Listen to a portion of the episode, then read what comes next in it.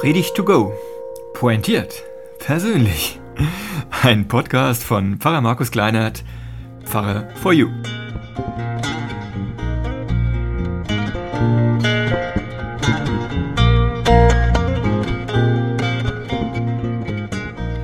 Diesmal mit dem Streit in der jungen Kirche bei den ersten Christen zwischen den griechischen Judenchristen und den aramäisch sprechenden Judenchristen. Und mit uns. Heute in der Kirche im Jahr 2020. Es gibt Streit bei den ersten Christinnen und Christen, zwei Volksgruppen geraten aneinander, zwei verschiedene Traditionen und Kulturen, so wie Bayern und Preußen oder Lich und Hungen hier bei uns in der Region. Wir kennen sowas. Es ging um die Witwen, die schlechter versorgt waren bei den griechischen Judenchristen als die hebräischen. Ein Riss geht da durch die sonst so begeisternd auftretende erste Christengemeinde, damals schon wahrscheinlich mehrere tausend Mitglieder. Mir geht's jetzt gar nicht so sehr um die kulturellen Differenzen.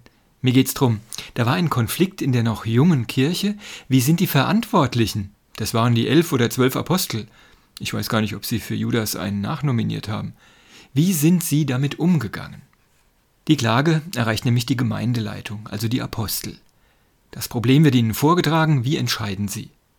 Naja, sie rufen erstmal eine Gemeindeversammlung zusammen. So soll's sein. Die, die es betrifft, die dürfen mitreden. Die dürfen mitentscheiden, wie das Problem gelöst werden soll. Im Gegensatz zu manch heutigen gesamtkirchlichen Entscheidungen läuft das da. Die zwölf klären die Aufgabenbereiche. Wir wollen für die Verkündigung der frohen Botschaft zuständig sein.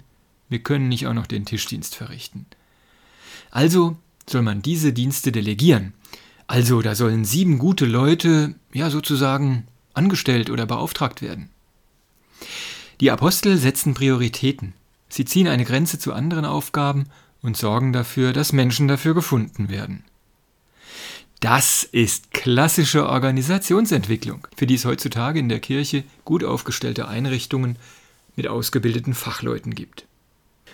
Wir haben Rechtsordnungen, geregelte Arbeitsverhältnisse, Mitarbeitervertretungen, Organisationsentwicklung, Mediation und Supervision, um solche Streitfragen anzusprechen, um Kompromisse auszuloten und Lösungen zu finden. Aber haben wir annähernd ein Ergebnis wie Petrus und Co? Und das Wort Gottes breitete sich aus, und die Zahl der Jünger wurde sehr groß in Jerusalem. Es wurden auch viele Priester dem Glauben gehorsam. das ist nochmal extra erwähnt. Hm, heute sehe ich dunkle Wolken aufziehen. Ein Grundkonflikt steht an bei uns über die Fragen, wie soll Kirche sich entwickeln? In welche Richtung soll es weitergehen? Und da kommt es mir auch vor, als ob zwei Kulturen aufeinandertreffen. Nämlich die, die sagen, ja, jetzt wo Corona zur Normalität wird, sollen wir wieder so arbeiten wie vorher, wie wir es gewohnt waren. Wir sollen wieder unsere Traditionen pflegen, die Gottesdienste so halten, die Gruppen sollen wieder so zusammenkommen, wie es war. Und da gibt es andere, die sagen, nein, wir wollen was Neues probieren, wir wollen experimentieren. Hashtag Kirche morgen. Da ist unsere Aufgabe. Eine Riesenaufgabe. Wie soll es weitergehen? Corona hat wie ein Katalysator gewirkt. Es gibt weniger Mitglieder, weniger Finanzen und manche sagen auch weniger Bedeutung für die Kirche.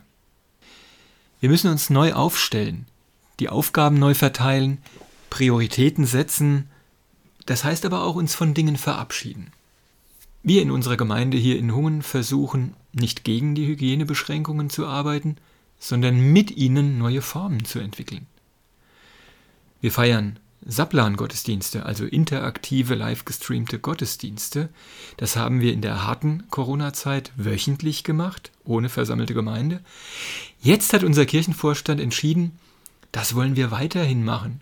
Zwar nicht mehr wöchentlich, weil wir jetzt uns auch freuen, wieder zusammenkommen zu können, aber doch monatlich soll es diese Art Gottesdienste, dieses Format weitergeben. Bei unseren Taufen halte ich als Pfarrer Abstand. Ich möchte nicht mit Maske vor dem Täufling stehen, damit ich das Wasser übergießen kann. Deshalb vereinbare ich mit den Eltern oder Paten, dass sie das Wasser über den Kopf gießen. Vor einer Woche haben drei Paten die Schale komplett leer gemacht. Ich stehe im Abstand und spreche die Taufformel und Paten oder Eltern begießen das Kind mit Wasser. Oder unsere Konfirmation letzten Sonntag. Wir haben im Freien, wahrscheinlich zum ersten Mal seit es Konfirmationen gibt in Hungen, im Freien mit 130 Leuten da gefeiert. Wir hatten eine LED-Wand, damit auch die Stücke eingespielt und gesehen werden können, die Jugendchor und Konfis vorbereitet haben als Filmaufnahme. Und beim Segen habe ich auch wieder auf Abstand gestanden und die Konfis durften sich einen Segensbegleiter oder eine Begleiterin aussuchen, den sie mit nach vorne nehmen und der die Hand auf die Schulter gelegt hat und Rückendeckung gegeben hat. Und mit den neuen Konfis haben wir uns ganz oft per Zoom, also in Videokonferenzen getroffen. Und die haben digital gearbeitet, vielfach. Zwei Action-Bounds, das sind digitale Schnitzeljagden, haben sie gemacht und sie sind so begeistert davon, dass sie sagen, wir brauchen unbedingt noch einen. Also, wir lernen, wir experimentieren, wir versuchen neue Wege zu gehen. Im nächsten Jahr wird der Kirchenvorstand bei uns neu gewählt. Vielleicht haben ja einige Lust, da mitzudenken. Das sind dann die zwölf, die entscheiden. Damit die Kirche bleibt, muss sie sich verändern. Ecclesia semper reformanda. Das ist die Formel, die Kirche, die sich immer wieder erneuert. Wie? Naja, das weiß ich auch nicht. Da müssen wir gemeinsam suchen, da müssen wir gemeinsam drüber reden. Das sollten wir tun. So wie damals die Zwölf mit ihren Gemeindemitgliedern in Jerusalem.